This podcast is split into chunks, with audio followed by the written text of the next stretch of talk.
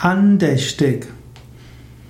Andächtig zu sein ist eine Haltung von Hingabe, von Bewusstheit, von Demut. Andacht ist im engeren Sinne hm, ja eine Art Meditation über Gott. Andacht ist auch ein kurzer Gottesdienst. Wenn du andächtig bist, dann soll es heißen, du lauschst der Gegenwart Gottes.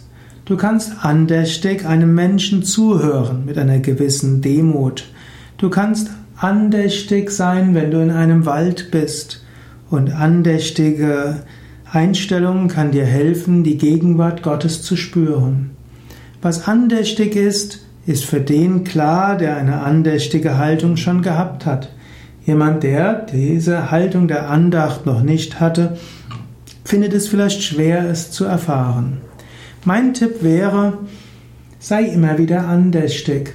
Einen Moment lang morgens, zum Beispiel, wenn du aufwachst.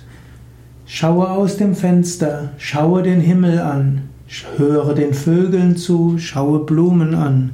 Einen Moment lang höre, ist dort Gottes Gegenwart erfahrbar. Ein paar Momente lang lausche der göttlichen Gegenwart andächtig, spüre sie, höre sie.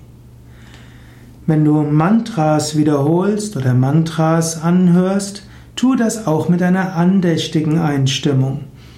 Man kann auch Mantras äh, fast mechanisch wiederholen.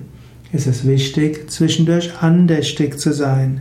Oder auch wenn du Asanas übst, Yoga-Stellungen, zwischendurch sei andächtig, spüre die göttliche Gegenwart.